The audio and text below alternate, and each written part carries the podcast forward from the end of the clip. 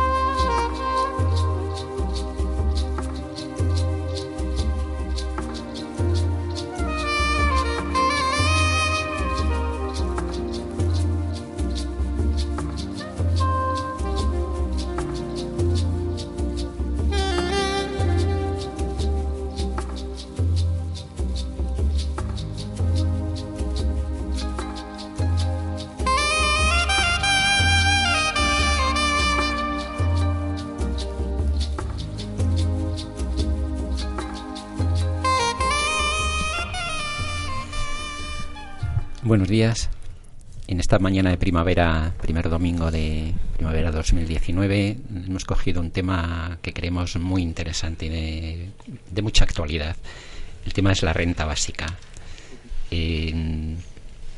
Hemos cogido un libro en concreto que es eh, uno firmado hace poco por Juan Torres López, pero hemos estado mirando también cómo este estaba todavía en las bibliotecas. eh, eh, no estaba muy extendido.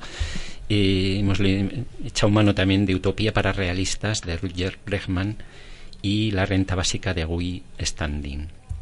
Estamos los habituales de todos los días. Eh, Noelia, buenos, Buenos días. Iñaki, Buenos días.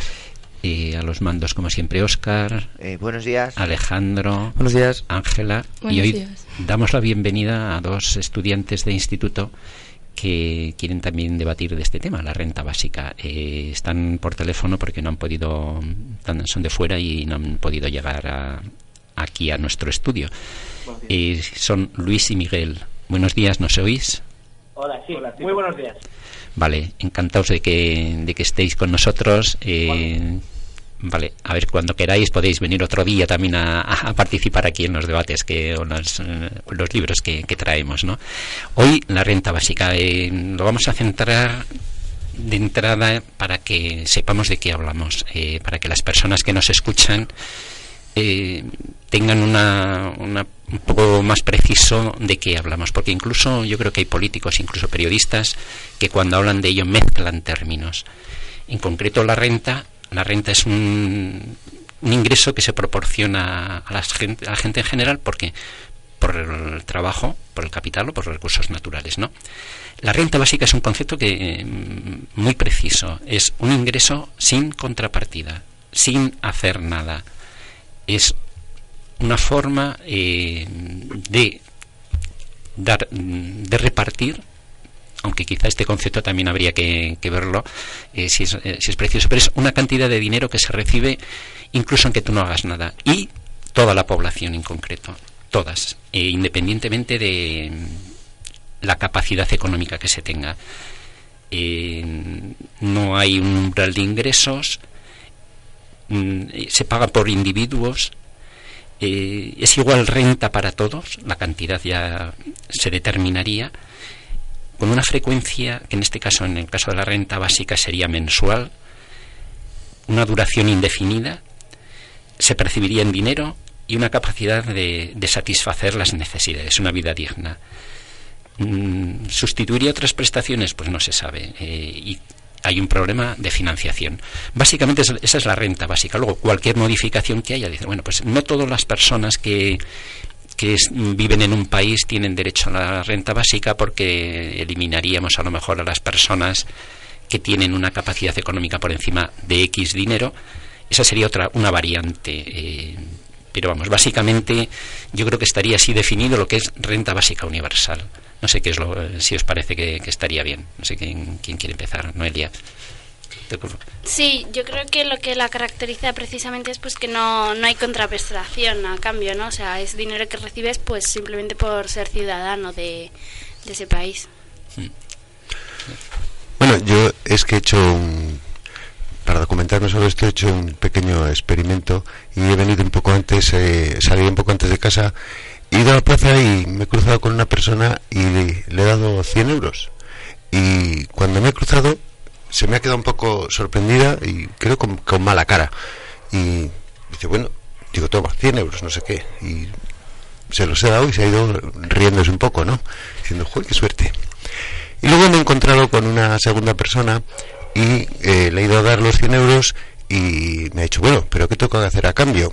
Y yo le iba a decir que me votara, hasta que me he dado cuenta que no me presentaba por ninguna lista y entonces le he dicho, pues eh, no hay ninguna contraprestación. Y el hombre también se ha ido muy contento. Como ya me he quedado sin 200 euros y me parecía que las respuestas eran más o menos interesantes, pues ya no me he gastado más dinero. Bueno, como introducción.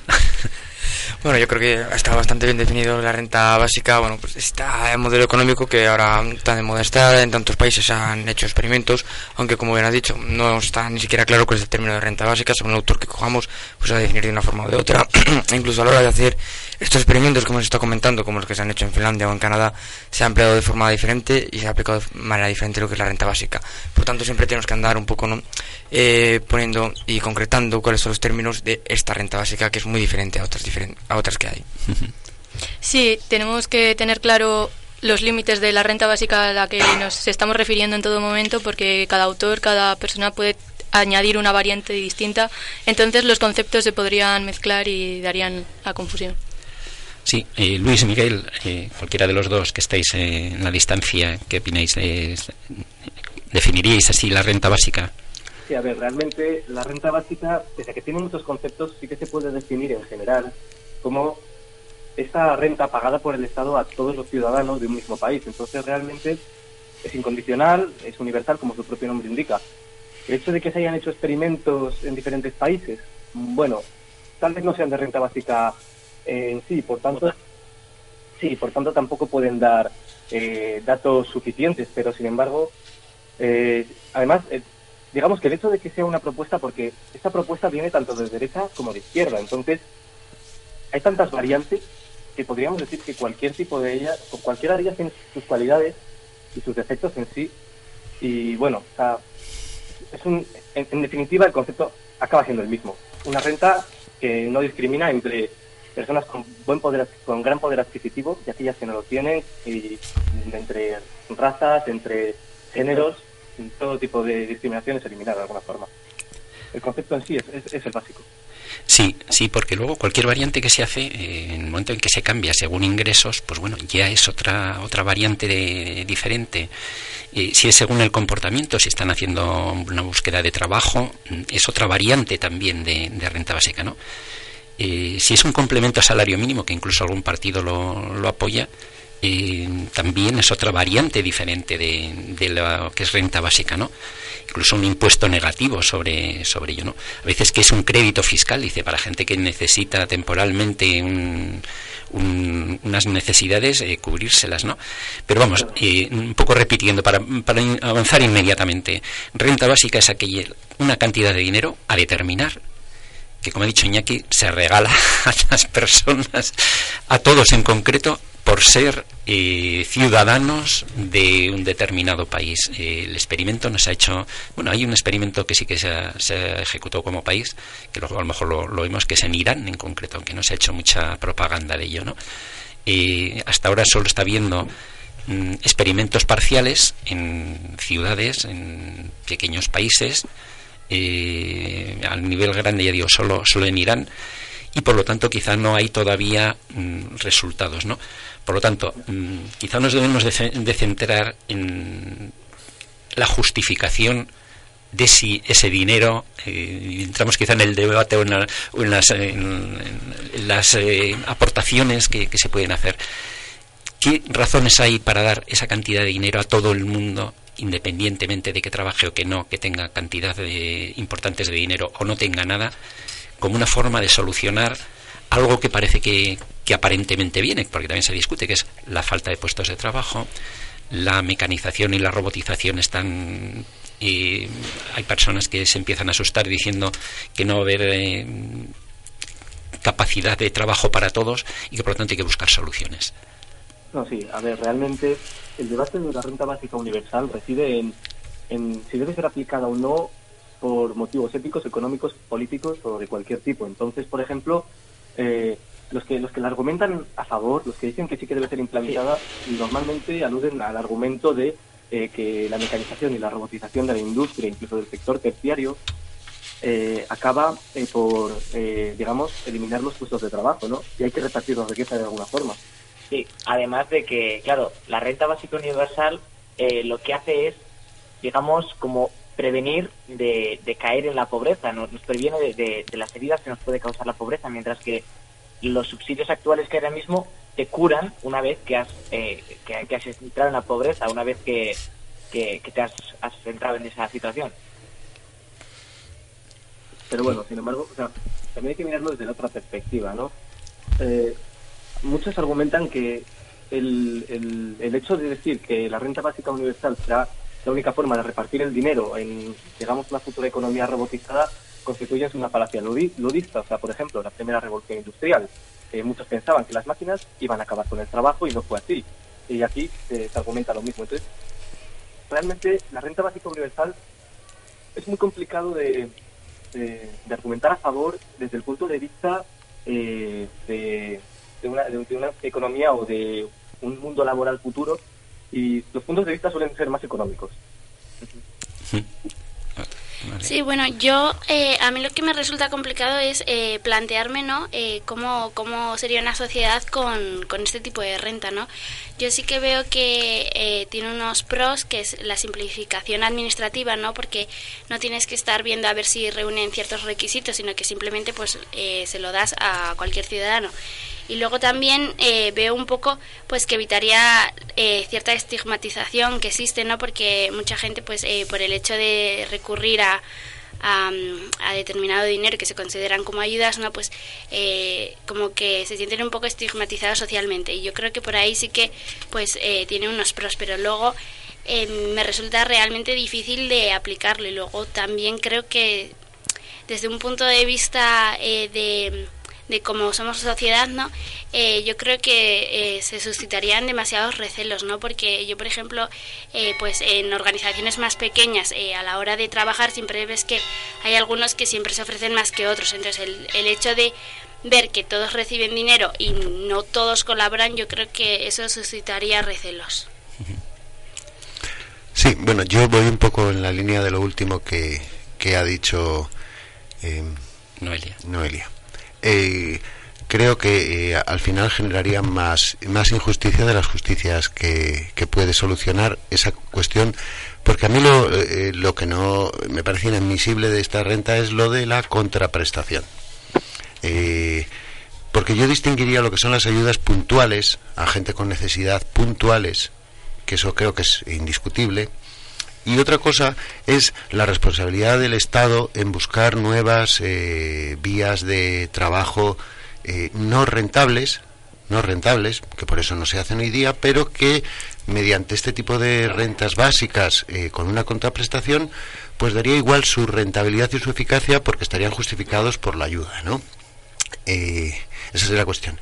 Yo en el trasfondo, pero lo mejor es que queda un poco raro decirlo ahora, pero yo en el trasfondo lo que veo es eh, que en la Europa occidental tenemos el sistema, digamos, de la democracia liberal y eh, casi todos los que yo he visto que propugnan esto, eh, lo que quieren es destruir la democracia liberal que es imperfecta, pero eh, creo que no hay alternativa a la democracia liberal hoy por hoy. Y cuando la ha habido, pues siempre ha sido peor. En el sentido, eh, yo creo que decir que, que, en España no hay oportunidades de que la gente pueda conseguir un trabajo mejor o peor eh, poniendo de tu parte, yo, yo lo veo un poco, un, un poco demagógico. ¿eh? Hace dos años el dato real es que un millón cien mil personas en España no reciben ningún ingreso. Sí, pero no es lo que estoy diciendo. ¿eh? Eh, lo que estoy diciendo es que, por ejemplo, ha salido últimamente en la prensa eh, que en la campaña de la fresa no hay gente para trabajar. Eso ha salido en la prensa, en todas las prensas. Desde la sexta hasta Antena 3 ha salido en todas. Eh, yo A no trabajar por el dinero que están pagando. Quiero decir, eh, explicaciones siempre hay. Eh, lo que pasa es que si eso se deja en. eh, se va, eh, por decirlo así, guetizando, no se produce lo que debería haberse producido si realmente hubiera españoles trabajando. ¿A qué me refiero? A la, a la presencia sindical, eh, a la presencia de la administración. Entonces se deja, en eh, se deja eso en, un- en una especie de gueto laboral y que ocurre lo que está ocurriendo. Si eh, eso fuera un trabajo, digamos, regulado vía pues eh, contratos, convenios eh, por españoles, seguramente no tendría ese precio. Entonces, eso está pasando. En el País Vasco, yo eh, sé de gente que está relacionada con algo del trabajo, está pasando eso también. En el País Vasco es muy difícil a veces conseguir gente que trabaje en trabajos no muy bien pagados porque la renta que les da el gobierno vasco es la misma. Sí, bueno, yo creo que el problema de la renta básica universal es principalmente que un problema económico, ¿no? De dónde vamos a sacar ese dinero para poder sostener a todos los ciudadanos y que sea realmente una renta efectiva. Muchas veces pues, cuando se habla de que las medidas económicas para sacarla adelante, pues hablamos, por ejemplo, de ese impuesto al lujo, ¿no? Del cual algunos economistas califican de inefectivo, pero sobre todo se habla de la eliminación de todas las prestaciones que hay. Por ejemplo, se eliminaría la prestación al paro, ya que estarías recibiendo un ingreso por parte de esta renta básica universal. El problema muchas veces es que es un dinero, mm, en algunos casos, por ejemplo, algunas familias que ya se encuentran en el umbral de la pobreza, sí es un dinero suficiente para salir de ese umbral de la pobreza, pero no alcanza el umbral de la pobreza relativa. Es decir, sí, vamos a sacar a gente pobre miser- de la miseria, pero no estaríamos eliminando por completo la pobreza. Seguiría habiendo un- muchísima pobreza de precariedad, es decir, a punto de entrar en ese umbral sin ser considerados dentro de él. Lo cual es un problema ya que en cualquier momento que se produzca una crisis económica o se, o se produzca una devaluación de la moneda, de la moneda, una inflación o cualquier otra eh, cualquier otro tipo de crisis y haya que recortar esta renta básica o directamente haya que quitarla para poder conseguir financiación en otros sectores, todas esas familias que han estado viviendo de la renta básica peligrando todo eh, porque están en el borde de caer otra vez en el umbral de la pobreza, volverían a caer en él. Y entonces veríamos como una sociedad se empobrece en cuestión de cinco, mm, incluso de menos de cinco años, por haber creado esta dependencia de la renta básica. Entonces, por ejemplo, la solución a estos problemas que ha comentado Iñaki, ¿no? de paro que has comentado tú, que hay mucha gente que no recibe prestación, no pasa por una renta básica universal desde mi punto de vista que puede generar todos estos problemas, sino pasa por una reforma de la seguridad social que tantos benefici- beneficios ha dado a lo largo del siglo XX, pasa por una reforma laboral y pasa por una reforma y una, perdón, y una regulación en los puestos de trabajo más precarios. Realmente la renta básica universal, vista como un sistema a largo plazo, no funcionaría correctamente. Porque, el mero hecho de tener que reformar ya, eh, por así decirlo, todos los presupuestos, de no contar con los ciclos económicos y, por ejemplo, incluso de no contar con la propia evolución, eh, digamos, de la sociedad, eh, hace que la renta básica universal sea un sistema eh, que no se puede, cuyo futuro no se puede predecir. Bueno, sí, efectivamente, eh, no se ha aplicado nunca y por lo tanto muy poco, muy poco y por lo tanto no hay conclusiones en, en cuanto a eso. Pero, eh, y sí que es verdad que hay un cambio de pensamiento total con este tema. Yo sí que admito que hay, hay mm, recelos filosóficos incluso, es decir, a ver, ¿por qué alguien que no hace nada por la sociedad va a tener que recibir un dinero de la sociedad? ¿Vale? ¿De acuerdo? Pero mm, se puede plantear desde otro punto de vista, ¿hay ventajas de que todas las personas eh, puedan recibir un dinero que les dé lo básico para vivir y sean capaces, sería la capacidad, eh, la sociedad individualmente, cada persona, de mm, llevar una vida de acorde a otros valores diferentes a lo que es eh, pues lo que hay en muchísimos casos un trabajo inútil que, que parece ser que Occidente cada vez es más experto en, en crear trabajos inútiles que muchas veces dices para qué ha servido esto pues pues no está muy claro no Eh, Por y- ejemplo, por ejemplo, es que no te sigo, José Ramón, lo de los inútiles, trabajos inútiles.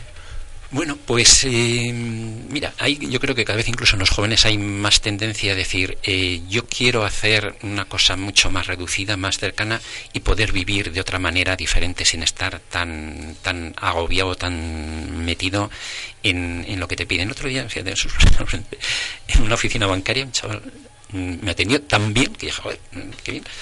Y salió el tema dice, no, yo no quiero ser el director, si ya me, me basta con esto, pero yo lo que quiero es mm, hacer algo que me guste, que mm, no, no voy a estar eh, inactivo, eh, pero no quiero dedicar toda mi vida a este tipo de trabajos, a estos trabajos eh, masivos, que es lo que se da ahora. ¿no? En un momento en que el trabajo es un bien escaso, hay un, hay un cambio de, en este momento, de, desde hace 20 años quizá, es después de la guerra mundial, de la segunda guerra mundial, hay un periodo de crecimiento que hay mm, trabajo para todos. Y como hay trabajo, incluso los sindicatos acaban teniendo un poder enorme, se acaban eh, instaurando unas condiciones muy beneficiosas, con lo cual, entre eso y el estado de bienestar, la gente está contenta. Pero en este momento no es así. No es así.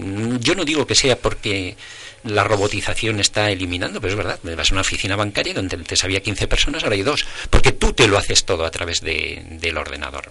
Van cuatro personas mayores a que les den el dinero para la pensión y porque no, no se manejan. Pero hay montones de trabajos que es, que es verdad que... Vamos a ver, en, el otro día en Vida 3.0, cuando hablamos de... Cuando hablamos de del futuro de, de la inteligencia artificial, ponía un ejemplo brutal, que lo comentamos aquí, dice, a ver, en la fuerza de carga, en el momento en que se, pone, se instaura la, la revolución industrial, había 25 millones de caballos en, en Estados Unidos.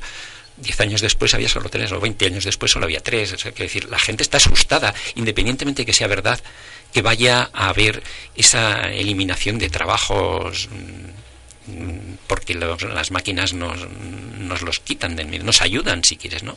Y cómo se reparte esos beneficios que sí que da el, la robotización y la inteligencia artificial. Yo es que, como he dicho antes, eh, creo que el Estado está obligado a todas estas ayudas extensas a eh, solicitar una prestación a cambio de ellas. Y eh, pensando ayer se me ocurren dos trabajos que es imposible que se mantengan económicamente si no es como contraprestación a las ayudas, que yo la clave de la renta básica lo veo en sin contraprestación. Voy a poner dos ejemplos, supongo que malos, pero que creo que nos podemos entender. Eh, probablemente hay gente que se le esté en su casa tranquilamente viendo la tele, cobrando una prestación y tal. Y por ejemplo, yo veo en el Colegio Mencía de Velasco, todas las mañanas hay una patrulla de la Policía Municipal allí organizando el tráfico y todo eso. No me digas tú que sería tan complicado que a cambio de una prestación, eh, las personas que reciben la prestación, pues recibieran un pequeño cursillo y estuvieran allí regulando el tráfico. En vez de la policía municipal, que encima de que en Briviesca estamos al límite de policía municipal, encima tienen que estar allí eh, media hora o lo que sea regulando el tráfico. O, por ejemplo, yo este verano he estado paseando bastante por los caminos de Briviesca, de los, del entorno, y hay muchos que son un auténtico desastre. Yo entiendo que una administración, si tiene que contratar, pagar y todo eso, no puede hacer un mantenimiento de eso. Pero bueno, si tienes varios miles de personas cobrando una prestación, como contraprestación, pues podrían eh, adecuar eso. Quiero decir que es que el Estado, con el tema de la robotización, yo eso sí que creo que está obligado a eh, buscar unas salidas a sus ciudadanos. Y se me ocurren esas dos cosas, pero se me ocurrirían mil cosas que una administración no puede contratar a gente porque no tiene capacidad, pero para eso tienes a la gente que está cobrando, por ejemplo, a largo plazo una ayuda. Porque lo del largo plazo también, eh, vamos a ver, las muletas son para cuando te hacen falta. Pero yo creo que el Estado está obligado a la gente que está en una situación, primero, ayudar a quien lo necesite, eso lo primero. Pero luego de surtirle de formación, cursos, lo que sea, para que esa persona arranque y entre en el sistema, ¿no? Porque una muleta para toda la vida, yo creo, yo, es que no me parece eh, ni bueno para la persona siquiera. Por otra parte, una muleta cuando no es necesario mmm, no tiene mucho sentido. Por ejemplo, uno de los fallos que veo yo a la renta básica universal es porque se va a tener que estar pagando eh, dinero a gente que no lo necesita. Pongo, no sé, un caso por decirlo de alguna forma, realmente Amancio, eh, perdón, Amancio Ortega necesita esa renta básica universal, pero como Amancio Ortega hay muchísima gente más. Es decir, es dinero que yo creo que se podría invertir en otras muchísimas cosas, en desarrollar servicios, en mejorar eh, nuestro sistema de sanidad pública, que cada vez está decayendo más, en la educación, en servicios, en múltiples, en miles de cosas, que es dinero que esa gente yo creo que no necesita. Entonces, uno de los fallos que vivió la renta básica universal es que sí, puede hacer muy bien para esta gente que está eh, con situaciones precarias, que puede reforzarles a la hora de solicitar un empleo o solicitar otro y no solicitar empleos realmente denigrantes, como son algunos que hemos comentado, como la campaña de recogida de fresas, no. Pero desde luego, toda esta gente que no necesita la renta básica universal, porque les vamos a estar dando dinero cuando hay gente que lo necesita más, incluso que esa renta no llega a cubrir todas sus necesidades. Has puesto un ejemplo. Sí, perdón, hablad, Luis. No, vale, muchas gracias.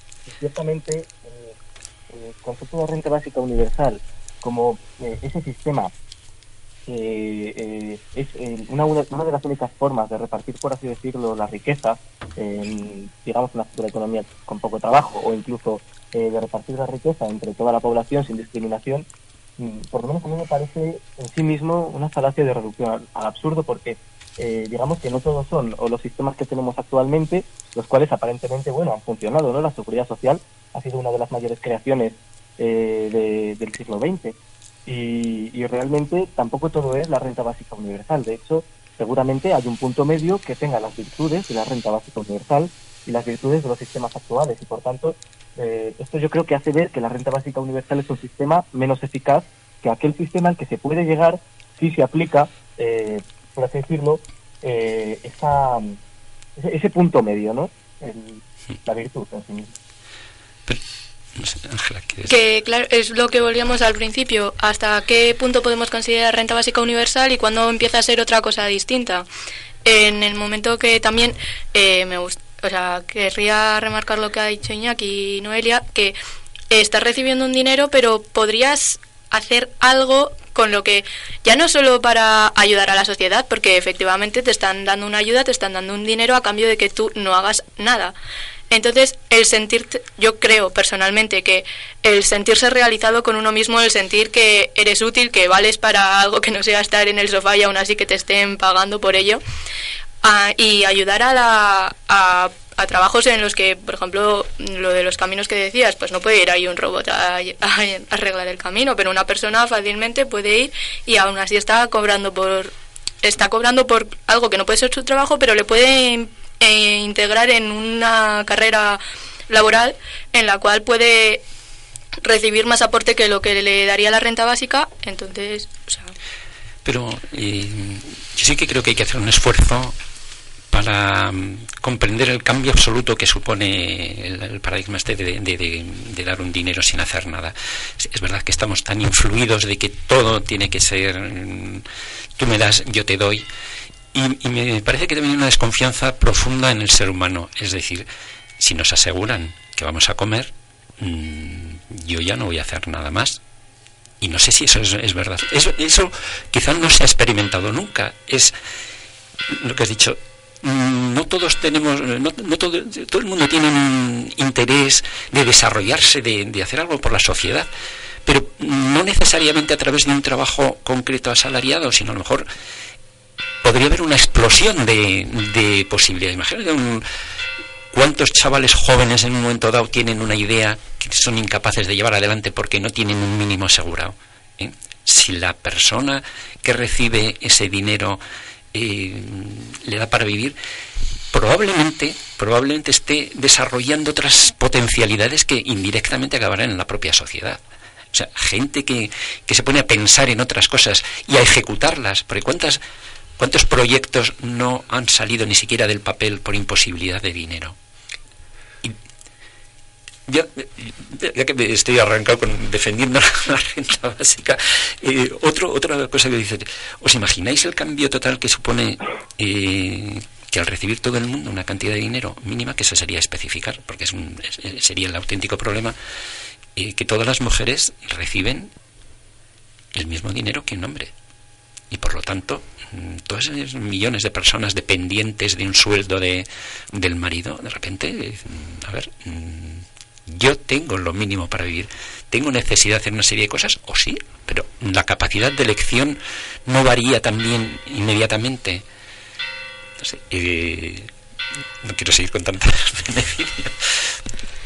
Mm, bueno, es que yo no estoy del todo de acuerdo porque yo creo que pues eh, toda la gente que quiera ser ambiciosa, no, o sea, esto, la renta básica se trataría de, de, de una renta, pero luego le puedes añadir complementos. Entonces la gente que, que quisiese ser ambiciosa, pues claro, eh, desarrollar, desarrollaría otro tipo de actividades y pues eh, sí que seguiría funcionando la innovación y demás. Pero yo creo que en, en lo que te referías a las mujeres, yo creo que eh, eh, no es ese el, el problema, ¿no? Yo creo que lo que se tiene que hacer es eh, pues educar y, y educar en la igualdad y que las mujeres pues accedan también al, al mercado, ¿no? Y que un ser humano no dependa de otro, sino que sea independiente en ese sentido.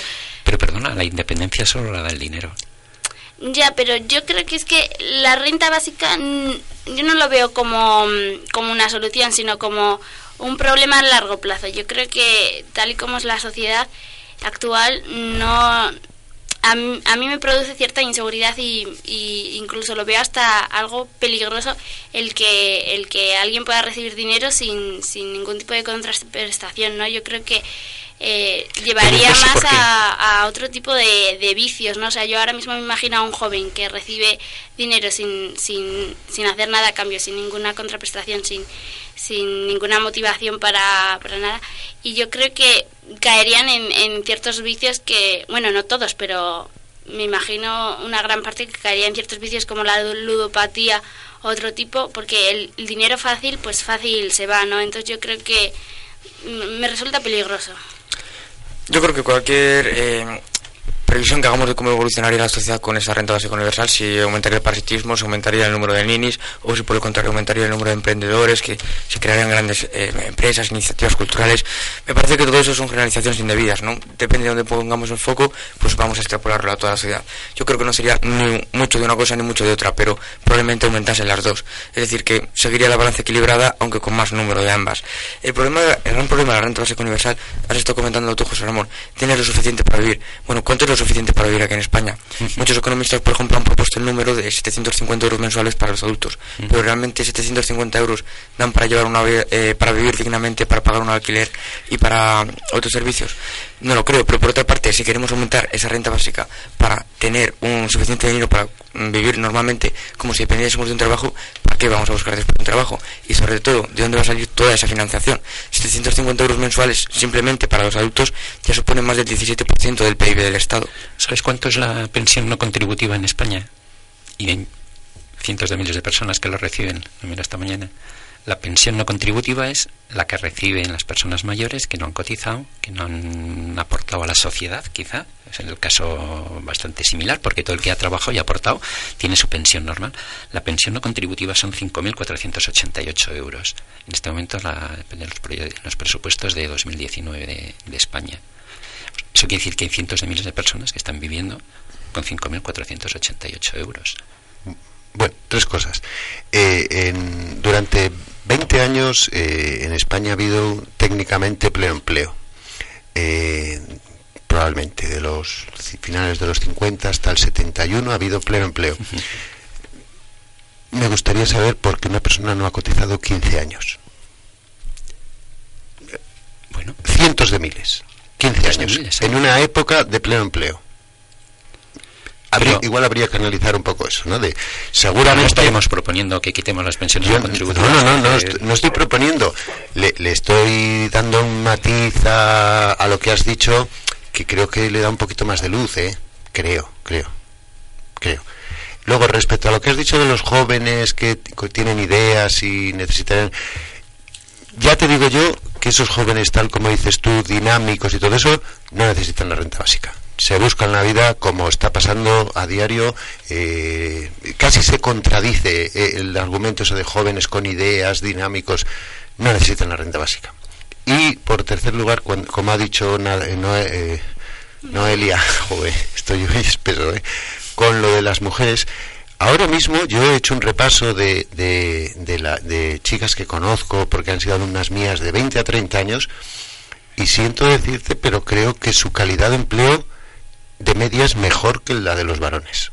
No hablamos de 50 en adelante, pero las de 20 a 30 que yo recuerdo que han sido alumnas mías, su calidad de empleo es superior a la de sus compañeros varones, entre otras cosas, por ejemplo, porque el fracaso académico se ceba especialmente en los varones. No, en jóvenes mujeres está claro, tienes toda la razón. No hay ninguna diferencia es más. En muchos puestos están sacando mm, más porcentaje de. Pues es que igual no necesitan porque ya ellas están dando el tirón más que suficiente, ¿no? O sea, esos tres aspectos. Eh, Luis o Miguel, ¿tenéis algo que, que os tenemos abandonados? Yo creo que no que no hemos mirado, o sea, no hemos planteado las personas que hoy en día no, no pueden, no tienen forma de, tramitar estos las, los subsidios actuales o que ni siquiera saben que existen, porque les pongo un ejemplo. Imagínense que esto es como eh, es difícil de entender así, pero por ejemplo, a lo que nos referimos es eh, muchas personas no alcanzan, no tienen los, las ayudas, por ejemplo, de la seguridad social, o porque no saben que existen, o porque no saben tramitarlas. Eh, o sea, realmente sí que es cierto que la burocracia de la seguridad social no es muy complicada, pero hay personas que no, no llegan a alcanzar esas ayudas. Entonces, realmente la renta básica universal lo que sí que haría eh, sería, eh, sería, mm, digamos, hacer que ese dinero llegara a, todo el mundo y es que además de la, de la ventaja que supone el hecho de que todas las personas cuenten con una renta que podría llegar a ser suficiente para vivir, eh, llegamos al punto de que eh, también podríamos analizar el crecimiento cultural que se podría producir, ¿no?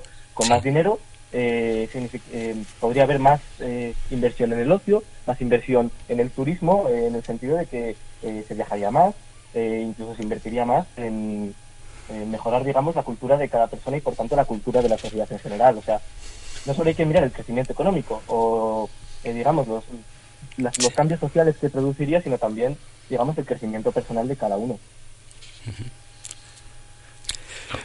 yo creo que, por ejemplo, que habéis comentado de es evidentemente que hay una burocracia tal vez bastante extensa para recibir ayudas eh, en cuanto a seguridad social se refiere, pero sobre, yo creo que esto tiene una fácil solución. Es tan fácil como reformar el sistema burocrático, es tan fácil como eh, emplear a más gente para que pueda estas personas acudir allí para recibir las, las ayudas. Es decir, no todos las, hay muchos problemas y se, supone que la renta básica universal va a solucionar muchos problemas diversos, pero yo creo que todos esos problemas tienen soluciones más fáciles y sobre todo más seguras que lo que supone la renta básica básico universal.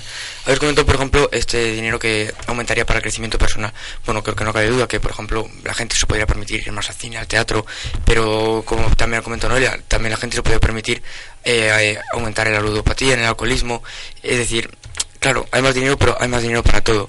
Yo creo que eh, la renta básica universal simplemente alza eh, las tendencias de una persona. Si una persona, por ejemplo, eh, le gusta ir al teatro, le gusta ir al cine, le gusta la cultura, comprar libros, pues igual con la renta básica universal va a comprar más de eso, se va a formar más como persona, va a aumentar su cultura.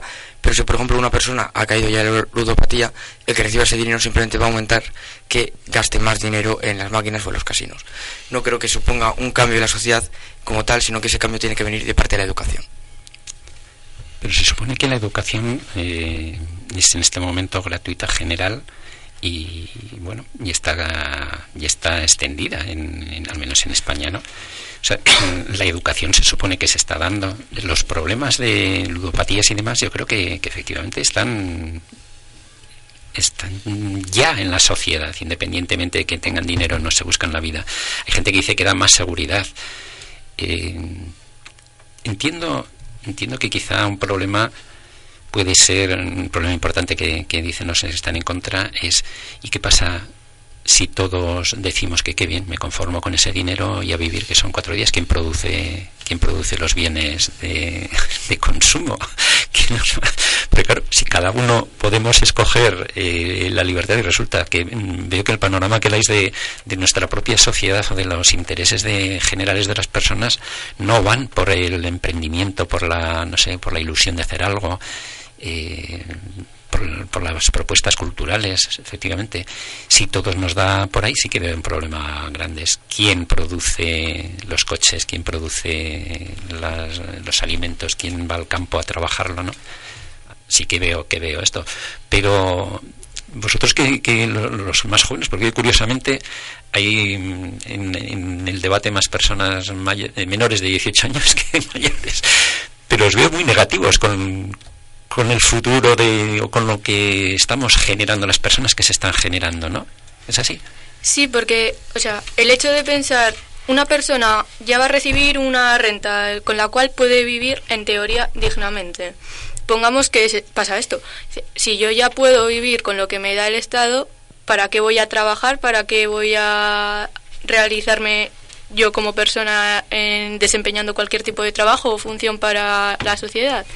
Si a mí ya me da para vivir y puedo encima permitirme ir al cine, ir al teatro, darme a vicios, no me compensa emplear parte de ese tiempo en una jornada laboral para recibir un sueldo adicional con el que realmente me podría dar más a, lo, a teatro, cine o vicios, pero realmente me está quitando tiempo y tampoco es tanta la diferencia con la renta que me propone el Estado, porque ya lo voy a cobrar yo de por sí y con eso me da ya para vivir a mí.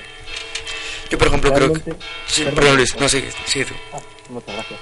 Eh, realmente el incentivo monetario, digámoslo así, o sea, el salario que se da en el trabajo, sí que es el factor más importante que hace que las personas trabajen. Si a mí no me pagaran, yo no trabajaría claramente, pero sin embargo, eh, sí que es cierto que a mí me cuesta pensar que una persona puede estar eh, toda la vida que le estén dando una renta básica universal, eh, digamos, estar inactiva. Claro, porque realmente lo más humano es sentirnos útiles, porque realmente creo que estáis hablando de, sí que es cierto que habría una minoría que haría eso, es decir, conformarse con ese dinero, pero la gran mayoría de gente lo que quiere es sentirse útil y, sentir que, realmente está haciendo algo, y de hecho se hicieron encuestas y, dijeron que en aproximadamente el 96% de los ciudadanos eh, europeos eh, aún serían aún seguirían eh, es decir los encuestados eh, continuarían con su trabajo o, le adquirirían en caso de que no le tuvieran y de hecho dijeron algunos especialistas que realmente eh, si esto se pusiera en práctica incluso ese 4% que había dicho que quitaría su trabajo sería incluso menor a la hora de la verdad. Y como ha dicho antes Alejandro, nosotros serían los empresarios, eh, con más dinero, más capacidad de empleo y realmente eh, el hecho de poder cumplir, eh, digamos, los deseos de uno de poder ser empresario, poder crear su propia empresa, eh, podría ser incentivado por la renta básica universal. Yo lo que veo de la renta básica universal es que no creo que fomentase en demasía el parasitismo porque la renta básica universal, para que sea viable económicamente, no puede permitirse el entregar una cantidad de dinero bastante alta al ciudadano. Entonces, a ese ciudadano se le obliga a buscar, quiera o no quiera, un, un puesto de trabajo. Y luego, es cierto, a la hora de los ingresos tendrá mayores ingresos, pero en cuanto a tiempo, como hemos dicho, de tiempo de ocio y tiempo de, bueno, tiempo libre, no va a tener mucho más. Entonces, tampoco... No, quizá... eh, sí, perdona, aquí. No, no, dale, dale. No, es que iba, que iba ya a introducir esa parte del debate, porque quizá estamos, estamos hasta ahora eh, debatiendo un poco las partes morales, si se debe, no se debe, si, se, si es bueno, si es bueno, si es malo, eh, si mejoraría la sociedad o no mejoraría, si habría un futuro de esto. Pero hay una crítica fundamental que dos veces la ha apuntado Alejandro y no hemos entrado en ella, que es... eh, podemos pagar estas rentas, eh, esta sociedad puede pagar esas rentas, es excesivamente caro. eh, entonces antes es que Sí. pensaba que ibas a, para rematar el tema anterior, casi todo el mundo que habéis dicho eh, que sería eh, lo del teatro, el cine y pasear y todo eso, es que yo creo que no van a ser los receptores de la, de la renta básica. O sea, yo creo que, esa- que eh, ese modelo de, de persona no va a ser el receptor de la renta básica. Estáis hablando de un traje que no se lo van a poner esa gente, yo creo. Eso lo tengo clarísimo. pero no lo he entendido bien. Vamos a ver, cuando decís que así la gente va a tener más tiempo para ir al teatro, para ir al cine, para la- leer y todo eso, no es el receptor de la renta básica. Eh, eh, No, ese hombre. tipo de personas a las que te refieres tú no tienen la renta básica ni la van a tener. Ni no, la van a la tener. renta básica es universal. Pero quiero decir, ni la van, ni, eh, igual me he equivocado eh, en la expresión, ni la necesitan ni la van a necesitar. Hombre, con 7.000 euros no es para ir al teatro y darse a vicios. Está claro, 7.000 euros al año.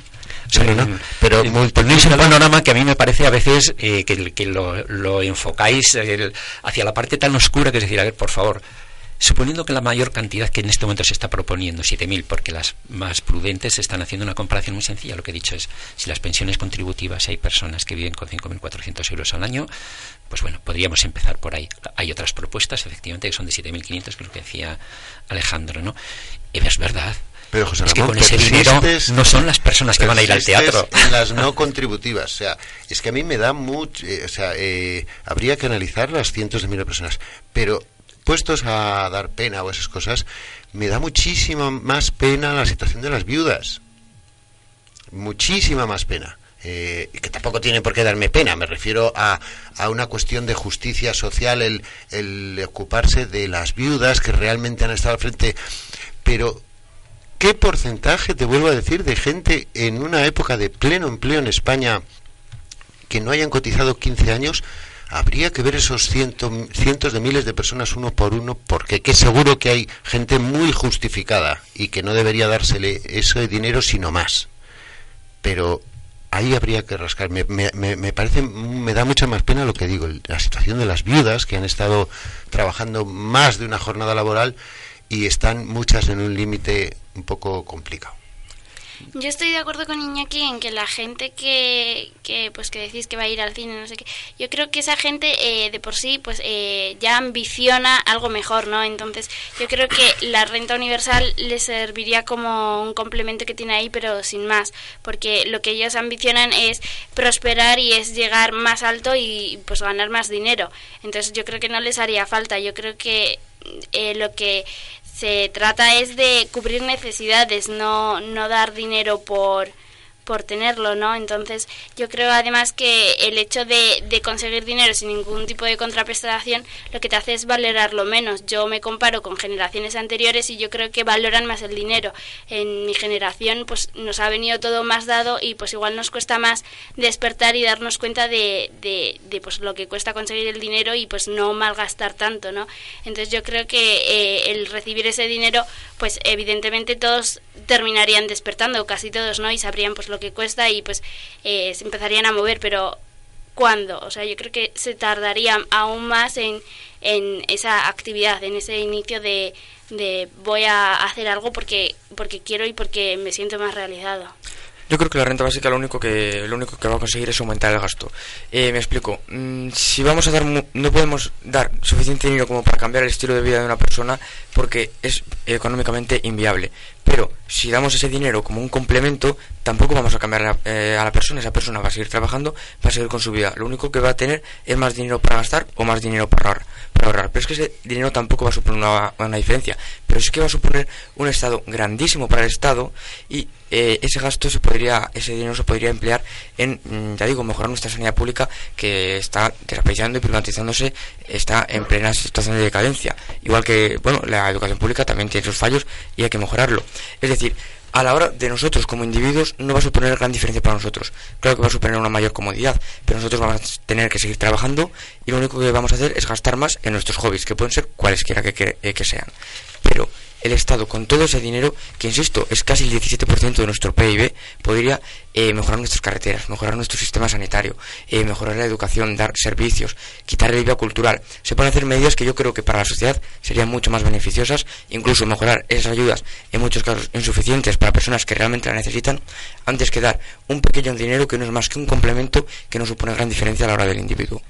Ya has dicho una cosa que no- con la que no estoy de acuerdo y que sí que es verdad que se repite mucho, que es que es eh, que no se puede soportar ese gasto, el gasto de la financiación, de cómo se, de dónde se encuentra ese dinero, porque eh, la verdad es que es un debate abierto, es difícil. Hay unos cálculos que se pueden hacer enseguida, que es si somos 40 millones de españoles a la, a X cantidad a pagar, efectivamente empezamos por ahí, pero había que ir restando aquellas ayudas, por ejemplo, todo esto, eh, siento volver a decir las no contributivas, pero otra serie de ayudas que se están dando en cualquiera diputaciones o demás de pequeñas cantidades de ayudas a personas que, que no solucionan, vamos, que no solucionan, pero que, que se absorberían también por esto.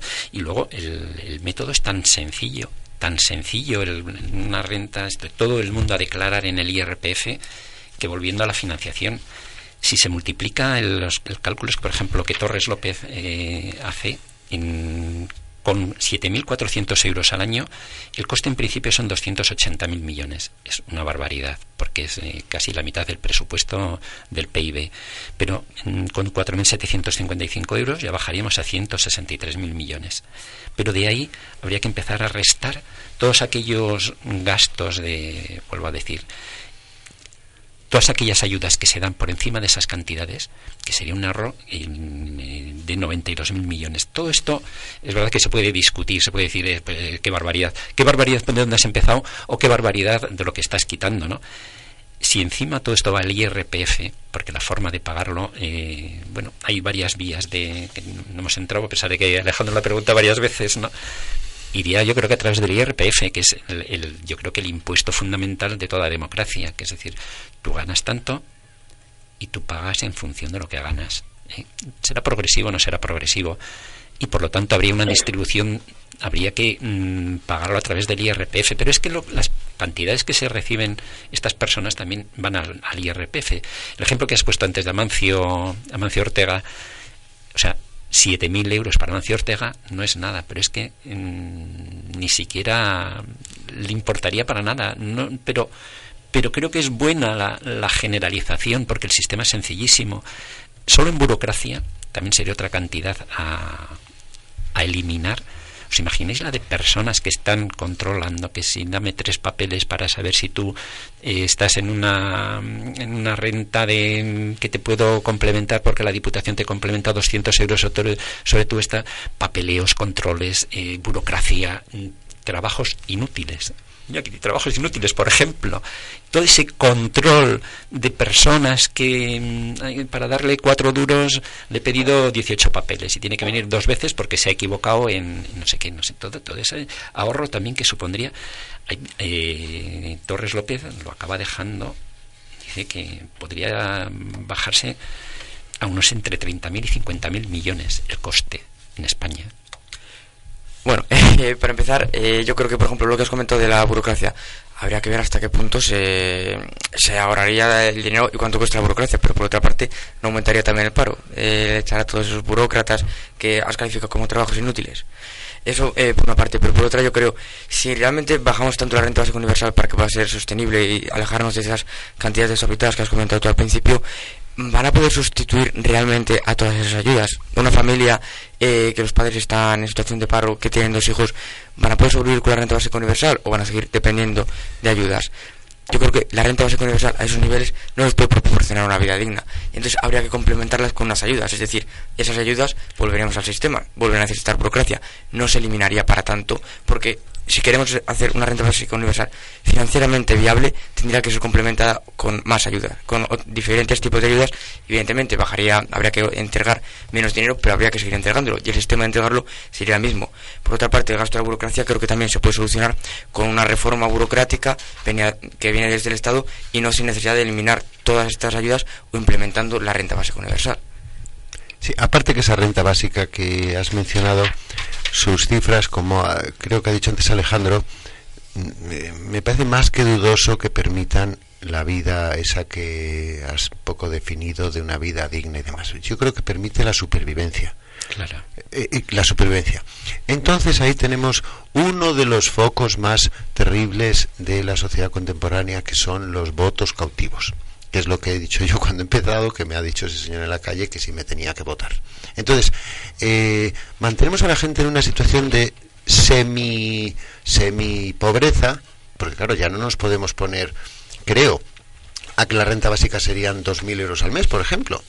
Eh, porque eso sí que reventaría el sistema. Entonces, le damos 500, 600 euros que se mantienen en un umbral de semi pobreza y eh, es una fuente de captación de votos como sabemos en la historia de España y de Europa. Lo cual me parece bastante perverso por parte de, los autores porque el, permitir una vida digna yo creo que sí que se nos va del presupuesto.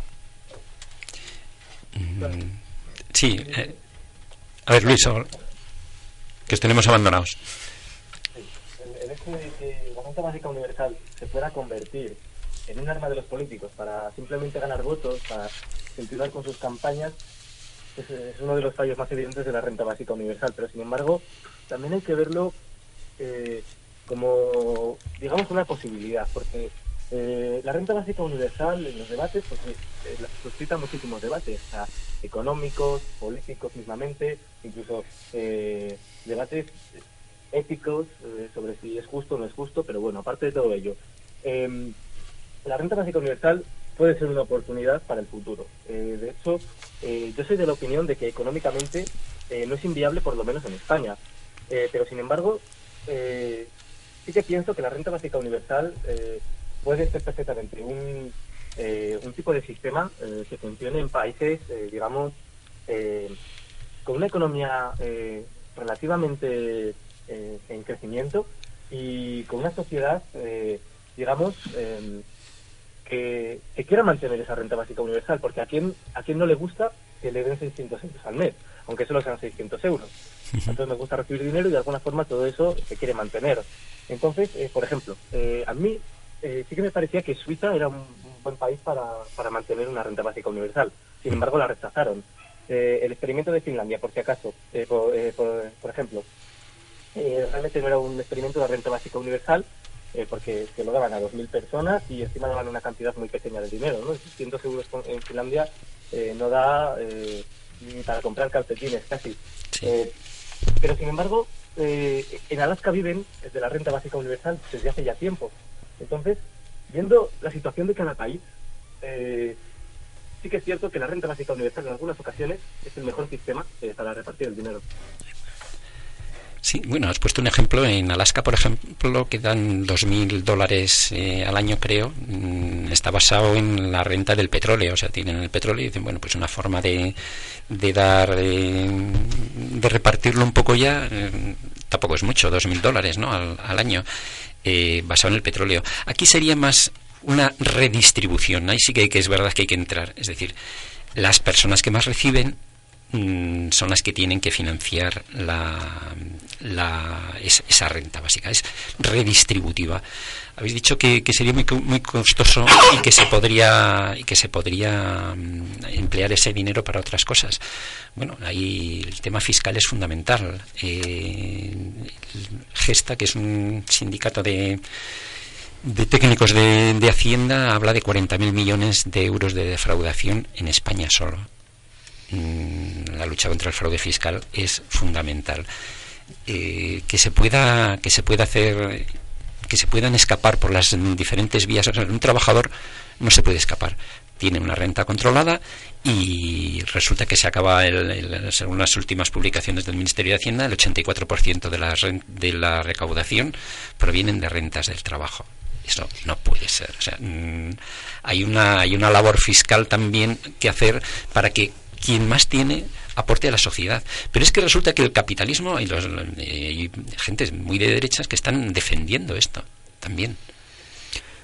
Bueno, bueno, es una derecha muy especial, ¿eh? No es una derecha, digamos, eh, en el marco estricto de la democracia eh, liberal. El mundo que dices, José Ramón, está muy bien, pero el mundo real es que, eh, como tú has dicho, la renta procede de los trabajadores. Y entonces, me parece ya el colmo a los trabajadores que están cobrando algo más que la renta básica, pedirles un sacrificio mayor todavía para financiar la renta básica. Que Vale. lo que dices está muy bien, pero hablemos de la realidad actual. O sea, le vamos a pedir al autónomo que se levanta no sé qué, que, que cotice un poco más para pagar una renta básica a alguien que gana que va a ganar un poquito menos que él. No, no, ¿Sí? no, no. no. Eh, la renta progresiva no va por ahí. La renta progresiva es eh, a los que ganan poco se les cobra poco y a los que y a los que ganan mucho. Pero es, es que me das pie a otra a otra introducir otro tema. Eh, la, la tasa Tobin.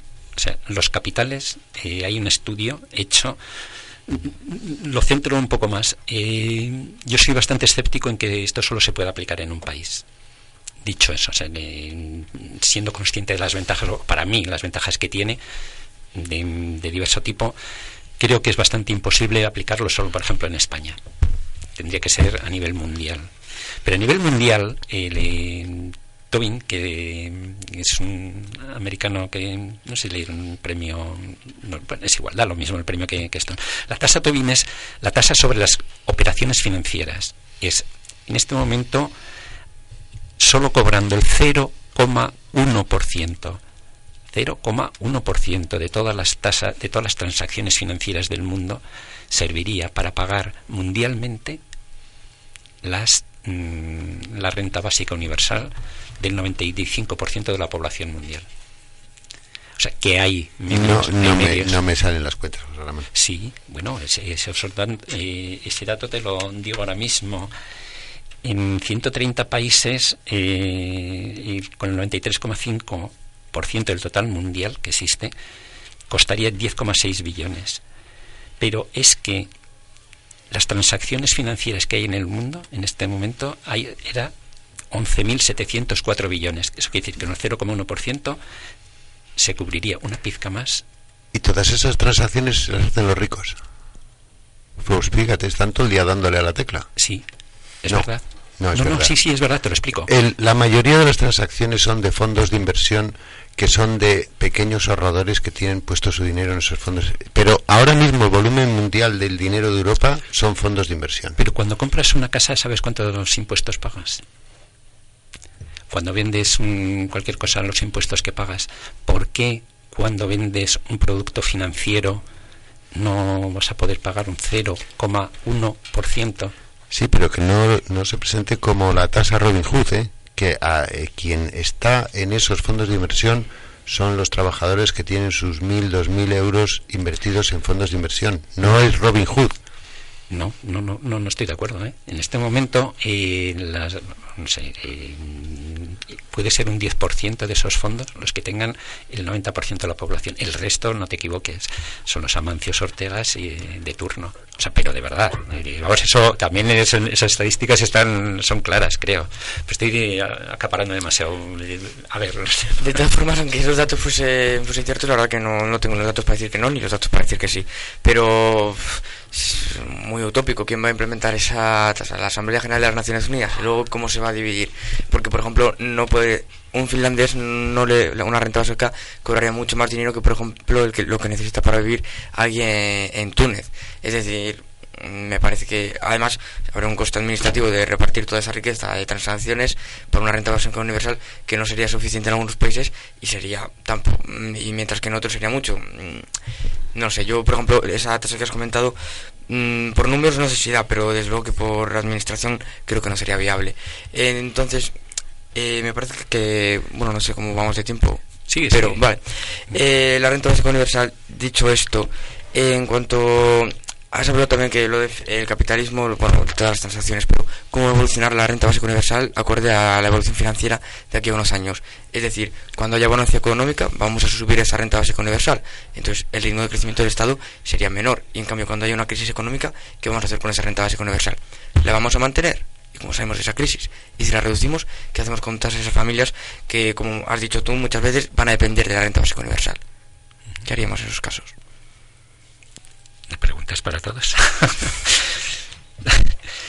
No, no, no, no pretendo defender, yo soy consciente de las dificultades. Lo que sí que creo que es fundamental entrar en este, en, evaluar, en que, le demos vueltas, en que en que no lo rechacemos ni le demos a favor eh, sin pensar lo suficientemente. Eso, de eso es lo que se trata. De eso habla Juan Torres López. Dice, yo no, lo que pretendo es que el debate se, se suscite, que se valore, que se den razones a favor y en contra y que se piense, que, que se abra un poco eh, a la dificultad de entender este, este, este mensaje, ¿no? porque de verdad venimos de una cultura en que todo tiene que ser mm, yo te doy, tú me das. mm, a cambio de algo y encima monetariamente. Ahí es verdad que hay un cambio fundamental de, de mentalidad con, eh, con resultados que no están claros, ¿no? Que eso también lo admito, no, no hay experiencia. En Irán, que con el petróleo también eh, repartían dinero, pues bueno, produjo problemas macroeconómicos importantes, porque resultó que con ese dinero fueron a comprar, subieron los precios muchísimo, porque no había oferta suficiente. se les da dinero, pero no se ofertan bienes eh, acordes al dinero que en este en ese momento tenía la gente. Entonces, es verdad, hubo problemas en, allí, pero mm, bueno, es una dictadura que, que funciona también, no sé si es comparable con los países occidentales, ¿no? O sea, admito la, la, la, única, el único sitio en un país grande que se ha aplicado generó problemas enormes, eso es verdad.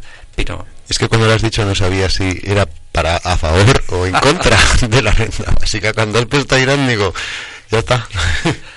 No, bueno, vamos a, vamos avanzando ya mucho. Eh, Luis Miguel, ¿qué tenéis que decir de, todo esto? A ver, solemos hacer una ronda final para, exponer cada uno lo que nos ha parecido y, un resumen final, para no alargarnos demasiado. ¿Qué opináis? ¿Cómo, cómo lo veis?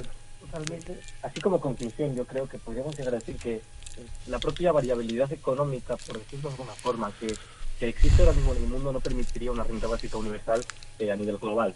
Eh, dentro de cada país, pues dependería de las características económicas de cada país y, de la propia sociedad. Eh, la renta básica universal lo que está claro es que tendría que ser un sistema que lo primero se debería someter a votación y lo segundo eh, se debería someter a un, a un intenso análisis.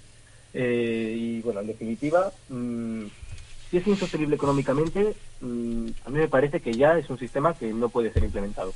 y todas las cualidades y todas las ventajas sociales eh, que pueda tener la renta básica universal, eh, lo primero que se debe analizar es eh, el efecto que puede tener su implantación. Y en definitiva eso es cosa de cada país, incluso de, cada región, de cada país. O sea que es un tema peleagudo y que está en debate, que se va a seguir debatiendo durante mucho tiempo, yo creo, y que si se llega a alguna conclusión en algún momento, yo creo que los argumentos definitivos van a ser los argumentos económicos. Miguel, no sé si eres Luis o Miguel. sí, tengo más o menos la misma, la misma opinión que mi compañero y de hecho creo que es eso, que ahora mismo no se puede llegar a una conclusión y hasta que no se siga haciendo experimentos y, haciendo pruebas, hasta que no se empiecen a obtener resultados, de momento no, no podemos llegar a ninguna conclusión de si la renta básica universal es viable ni en nuestro país ni a nivel global aún no podemos saber, eh, aún no tenemos la información suficiente para tomar una, una conclusión. yo, digo esto y ya termino. Eh, realmente la falta de evidencias empíricas eh, nos imposibilita la implantación del sistema de renta básica hoy en día.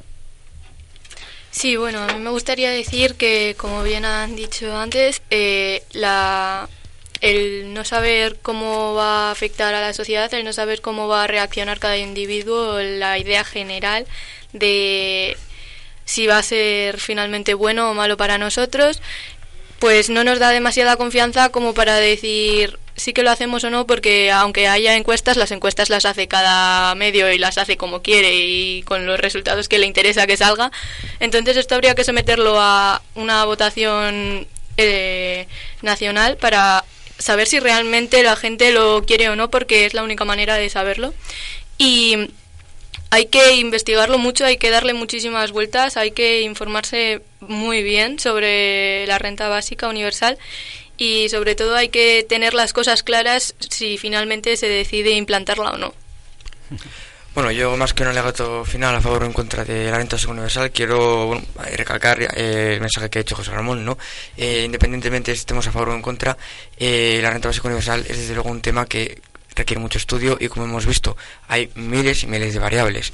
Es decir, la renta básica universal, como cualquier tema político, económico, filosófico, no se reduce a frases simples o demagogias que, hemos, escuchamos en debates políticos. Eh, hemos traído aquí dos libros, pero hay muchísimos artículos, hay infinidad de estudios.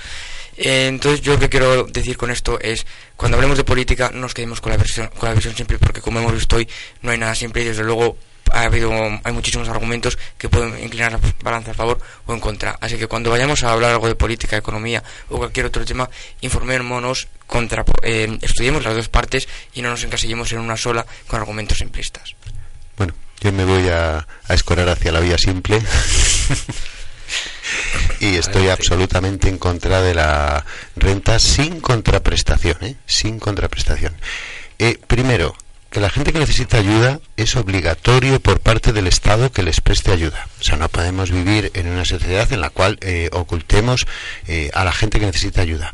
Para eso a lo mejor siguen interesando los trabajos inútiles eso de gente que verifique que esas personas realmente necesitan ayuda y, por ejemplo, no han rechazado tres o cuatro ofertas de trabajo. Para eso seguirían siendo esas personas. Eso no está dentro del centro del debate. Pero a mí como sociedad me parece inasumible que eh, se mande un dinero a una persona a su casa para que, y que esté viendo la tele. Tiene que haber una contraprestación eh, sobre ello. Y el Estado más con la robotización que hemos visto hace dos, hace dos o tres semanas aquí, que la verdad es que da un poco de pánico la robotización, el Estado, en vez de hacer muchas cosas que anda haciendo hoy día, que no se sabe muy bien por qué, el Estado tiene que hacer un esfuerzo para buscar alternativas a esas personas a las cuales se les va a dar esa renta para que generen una contraprestación para la sociedad. Porque eso de mandarle un dinero a una persona para que esté en casa viendo la tele no es bueno para el Estado, pero creo que tampoco es bueno para la persona. ¿eh? Pues yo un poco lo que dice Iñaki, ¿no? Yo creo que tal como se nos presenta hoy yo no, no la veo y yo creo que pues eh, hay otros medios o otras medidas que me resultan pues por lo menos más a primera vista más efectivas, ¿no? Yo creo que eh, necesita todavía ser muy estudiada esta, esta, este tipo de renta.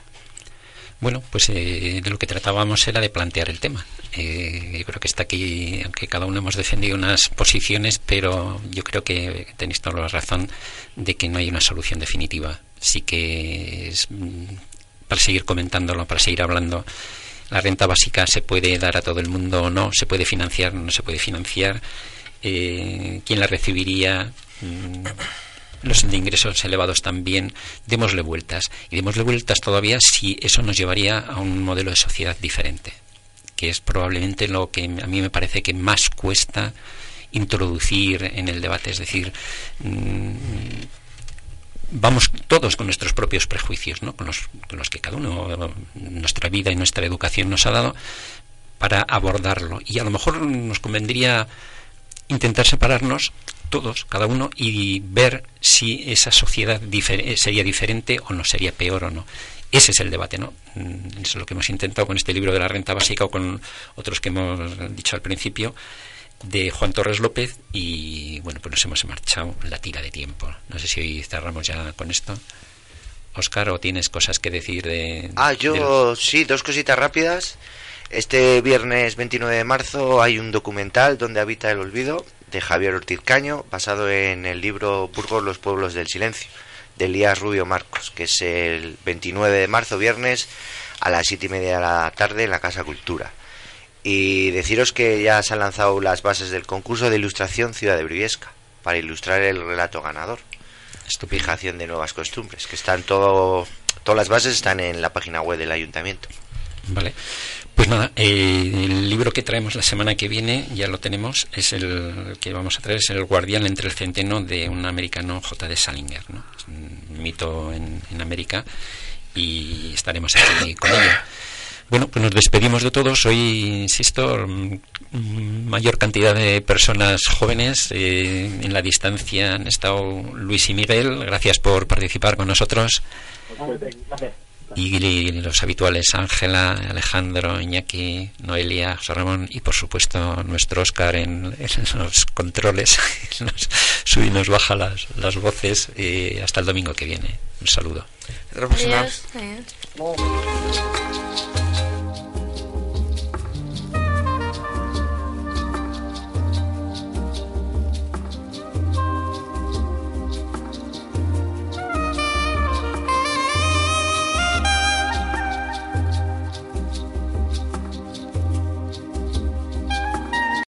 O'Reilly Auto Parts puede ayudarte a encontrar un taller mecánico cerca de ti. Para más información, llama a tu tienda O'Reilly Auto Parts o visita oreillyauto.com.